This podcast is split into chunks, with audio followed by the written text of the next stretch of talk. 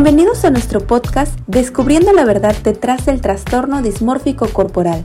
Hoy exploraremos este trastorno mental poco conocido que afecta la vida de las personas y que a menudo pasa desapercibido. Mucho gusto, mi nombre es Iris y estaré junto con mi compañera informando sobre este tema. Hola Iris, mucho gusto. Mi nombre es Giovanna y me alegra poder platicar el día de hoy sobre este tema tan interesante. A ti que nos escuchas, acompáñanos en este viaje en donde se responderán las siguientes preguntas. ¿Qué es el trastorno dismórfico corporal? ¿Cuáles son los criterios para su diagnóstico? Si hago ejercicio, ¿significa que tengo dismorfia? ¿La sociedad influye para el desarrollo de este trastorno? Si me hago una cirugía en alguna parte de mi cuerpo, ¿significa que soy dismórfico? Mientras charlamos, iremos respondiendo cada una de las preguntas que a lo mejor en algún momento te has cuestionado. Si quieres conocer estas respuestas, quédate con nosotras.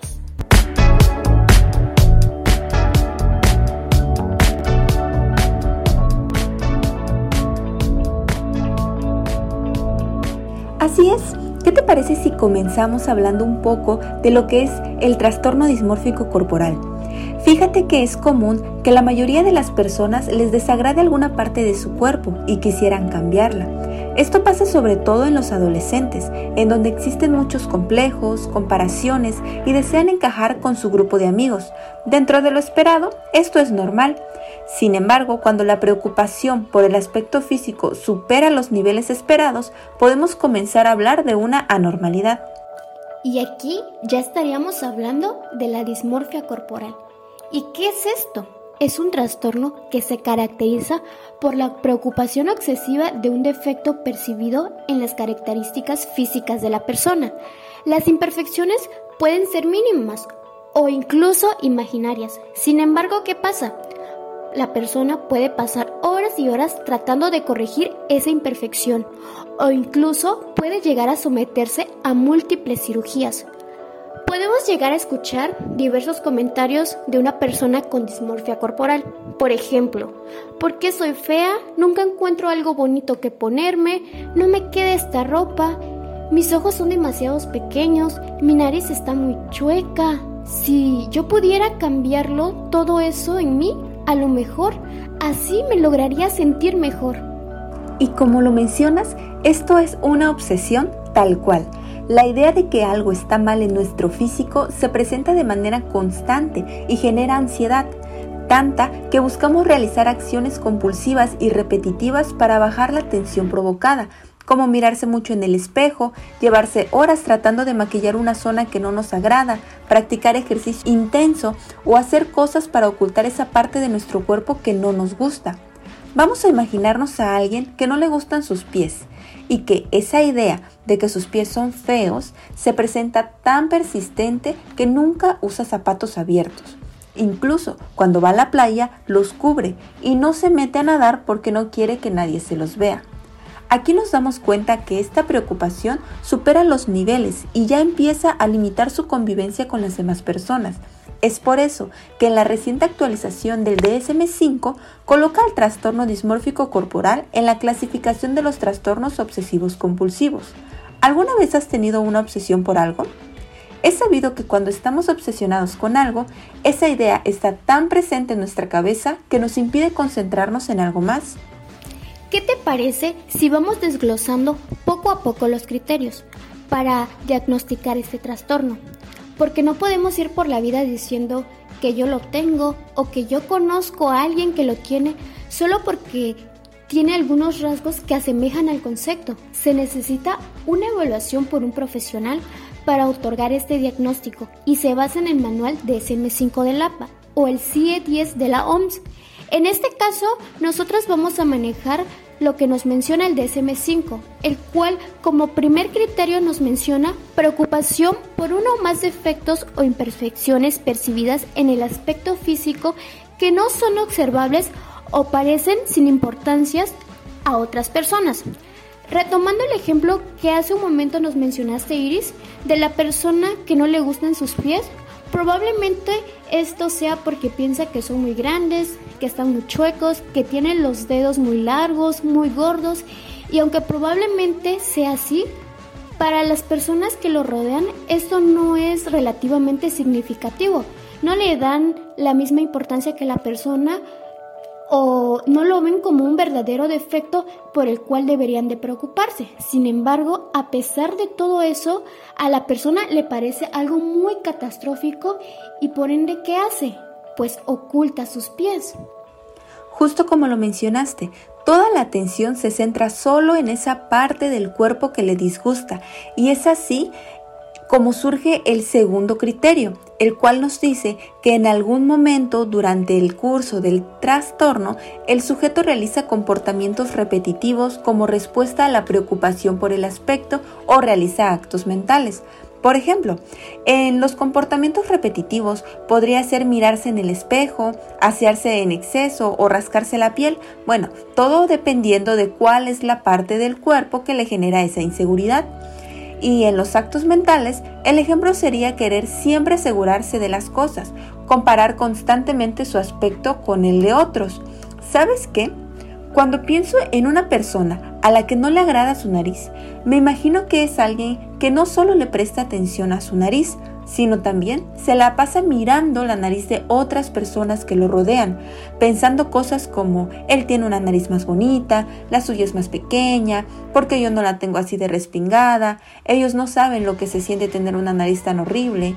Y creo que aparte de eso, se la pasa mirando su rostro en el reflejo de la vajilla o de su celular. Y todo esto, la verdad es que lo termina lastimando emocionalmente y muy probable para reducir su ansiedad pasa horas maquillándose para tratar de corregir la imperfección que percibe utilizando contornos y bases.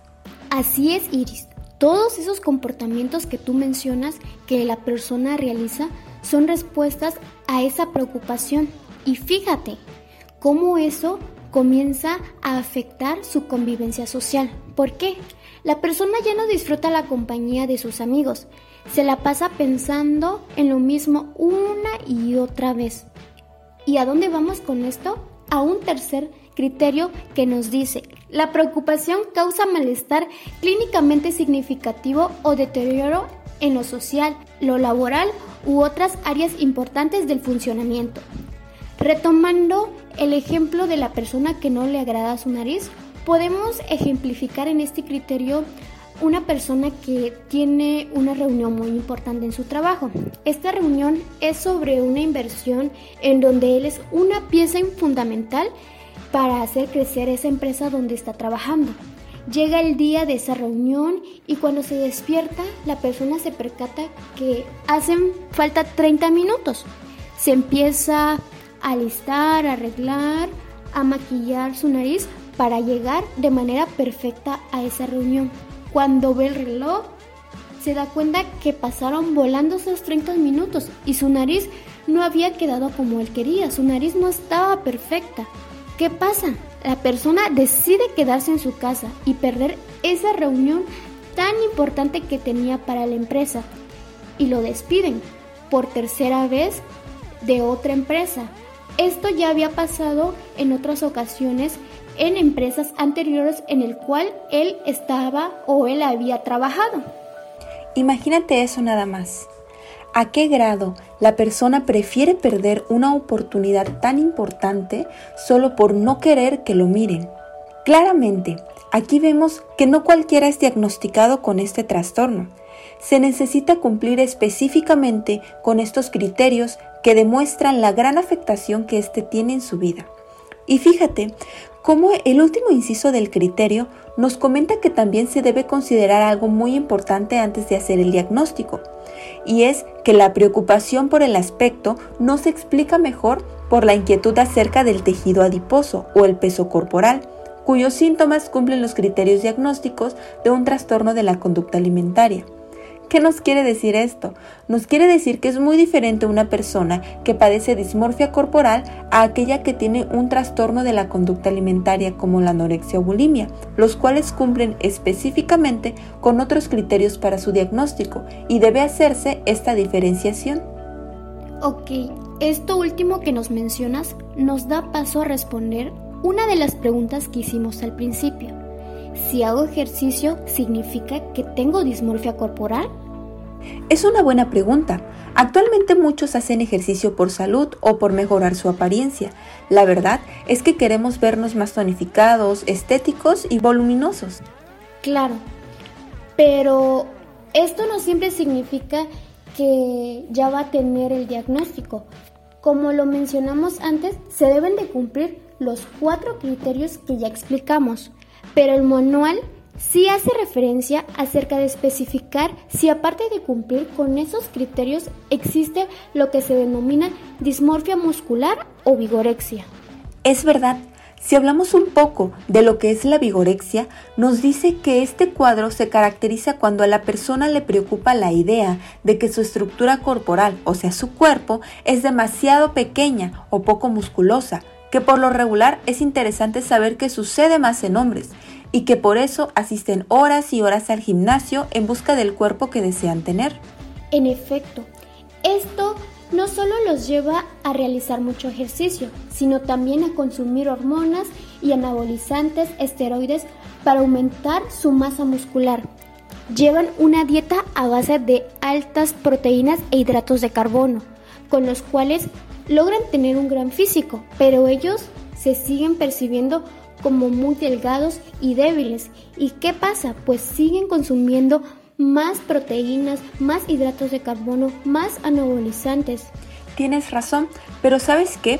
Esto no se debe de confundir con aquellos que se preparan para la práctica del fisicoculturismo, porque ellos se preparan sabiendo que van a presentarse en competencias delante de muchas personas, las cuales calificarán rigurosamente su aspecto y competirán contra otros compañeros. Por el contrario, un dismórfico corporal evitará a toda costa enfrentarse a situaciones en donde otros lo miren y se encuentre vulnerable a la crítica de terceros. Entonces, los que practican fisicoculturismo no tienen dismorfia corporal, sin embargo, pueden llegar a desarrollar una adicción. Pero bueno, este es otro tema que da mucho para platicar y a lo mejor lo hagamos más adelante.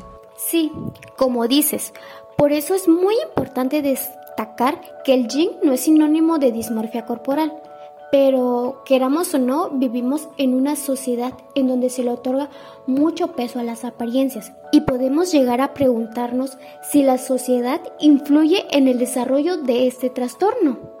La verdad, yo diría que sí, que la sociedad sí es un factor muy importante para el desarrollo de este diagnóstico.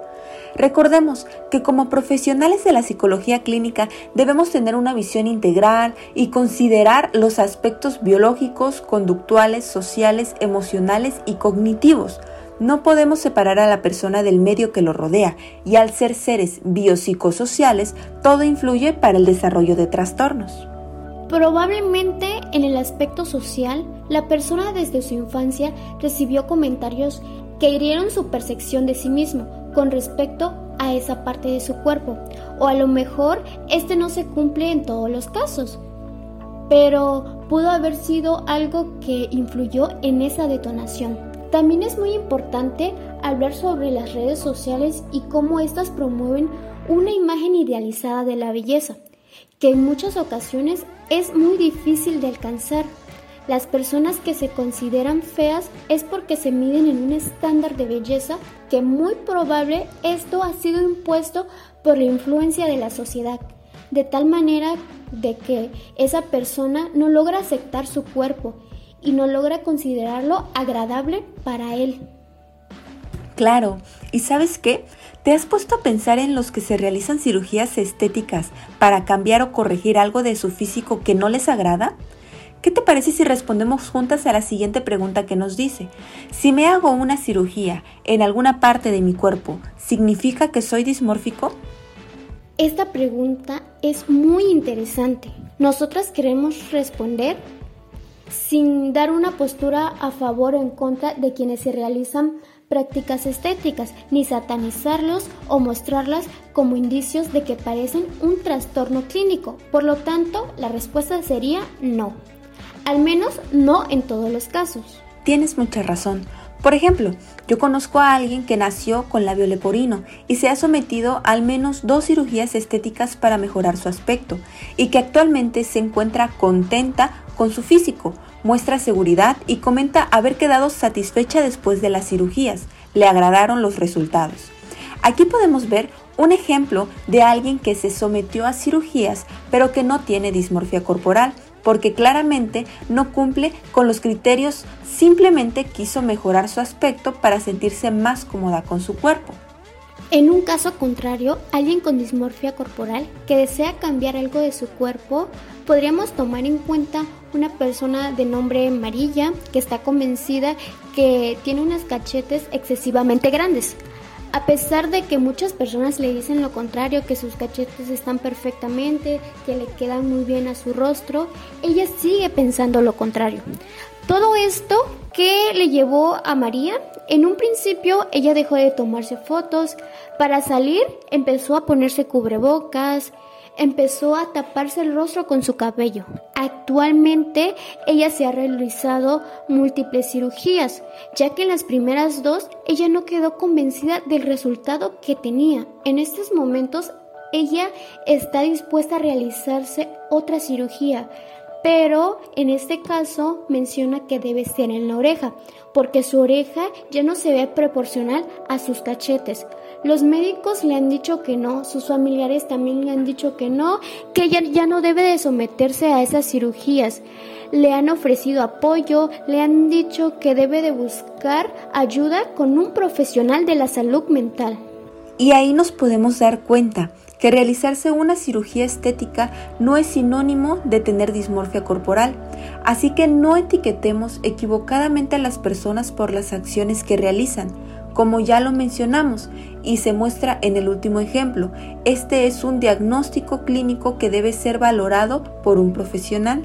Cabe mencionar que el DSM5 nos indica que es necesario especificar el grado de introspección, o sea, ¿Qué tanto la persona se da cuenta y reconoce que esas creencias del trastorno dismórfico corporal son claramente o probablemente ciertas o que pueden ser ciertas o no? Así es. Y en caso de que la persona logre reconocerlo, se diría que tiene una introspección adecuada. De no ser así, puede describirse como con poca introspección o con ausencia de introspección. Y fíjate que este es un factor determinante para el éxito del proceso terapéutico, porque no se puede trabajar con alguien que no acepta que tiene un problema. Muy bien, ahora que conocemos las generalidades sobre este trastorno y que hemos respondido a las preguntas que planteamos en un principio, ¿qué te parece que demos algunas recomendaciones que solemos dar en sesión a pacientes que llegan con este diagnóstico? Claro que sí.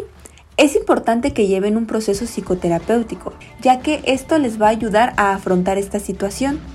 Algo breve que podemos mencionar como sugerencia sería el que cuando ellos se vean a un espejo se centren en lo que realmente está reflejado y no en cómo se sienten, ya que una interpretación inadecuada de la realidad es la que genera la angustia. Así es, y que utilicen un espejo solo para la función por un tiempo limitado. Porque, por ejemplo, que la persona lo utilice para afeitarse o peinarse, maquillarse o peinarse, ya que como se ha mencionado, la persona al estar frente al espejo se centra en esa imperfección o incluso podría llegar a mencionar que ha encontrado otro defecto en su apariencia física. Otra de las recomendaciones sería que centrara su atención en el conjunto de su cara o de su cuerpo según el caso, y no solo en partes específicas, que comiencen a verse de manera integral y no fragmentada, de tal manera que reconozcan que son mucho más que solo esa pequeña parte de su cuerpo que les disgusta, que son un todo, que proyectan a la persona que realmente son, y esto no se ve afectado por una mínima parte de su cuerpo. Claro, eso que mencionas es muy importante.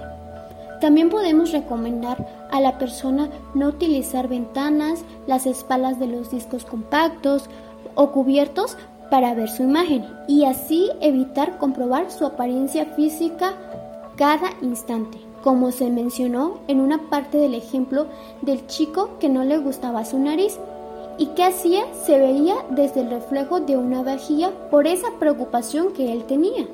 Y por supuesto, como psicólogos nosotros nos anticipamos a los momentos del proceso en el que inevitablemente existirán desánimos y bajas emocionales, por lo que es importante sugerir no utilizar espejos cuando se sienten deprimidos, ya que esto puede llegar a reforzar sus sentimientos de inseguridad.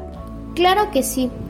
Por eso, estas son algunas de las recomendaciones para personas con dismorfia corporal. Afortunadamente, es un trastorno que puede ser atendido.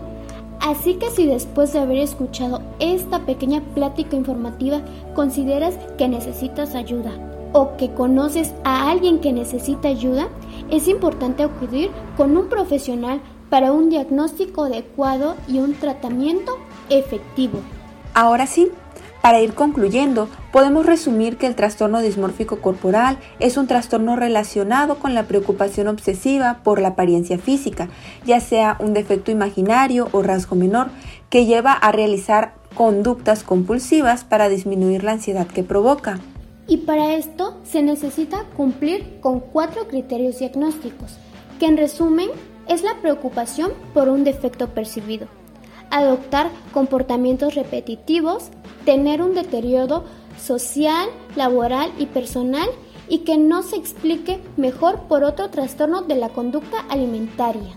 Así es, y que finalmente debe especificarse si es con vigorexia o dismorfia muscular y el grado de introspección que la persona tiene de su problema. Respondiendo generalmente a las preguntas que mencionamos desde un principio es, si hago ejercicio, ¿significa que tengo dismorfia? No. Se necesita cumplir con los criterios diagnósticos antes mencionados y tener una percepción alterada de sí mismo como la vigorexia para que se diagnostique. Otra de las preguntas fueron, ¿la sociedad influye para el desarrollo de este trastorno? La respuesta es sí. La sociedad efectivamente juega un papel muy importante en el desarrollo del trastorno. A lo mejor no es determinante, pero sí se necesita considerar porque para el diagnóstico nosotros tomamos una visión integral. Finalmente, si me hago una cirugía en alguna parte de mi cuerpo, ¿significa que soy dismórfico? Pues es no. A veces las cirugías son para mejorar un área de nosotros y después de haber realizado esa cirugía quedamos satisfechos con el resultado que obtuvimos. Alguien con dismorfia corporal, a pesar de realizarse varias cirugías, seguirá sin sentirse satisfecho o encontrará una nueva inseguridad y ansiedad. Así es. Pues mira, esta plática ha sido muy interesante. Esperamos haber compartido la información suficiente para que conozcan acerca de este diagnóstico, el cual es muy interesante y poco conocido. Cabe mencionar que nos basamos en el manual diagnóstico del DSM5 y en el libro de psicopatología, psicología de la normalidad de Marco Antonio Espinosa para fundamentar nuestros argumentos. Nos da gusto haber compartido un tiempo con ustedes. Les agradecemos por habernos acompañado en este episodio sobre el trastorno dismórfico corporal. Esperemos que haya sido de su agrado y pueda compartirlo con otras personas a las que les podría interesar el tema. Así es, pues nos escuchamos más adelante y hasta la próxima.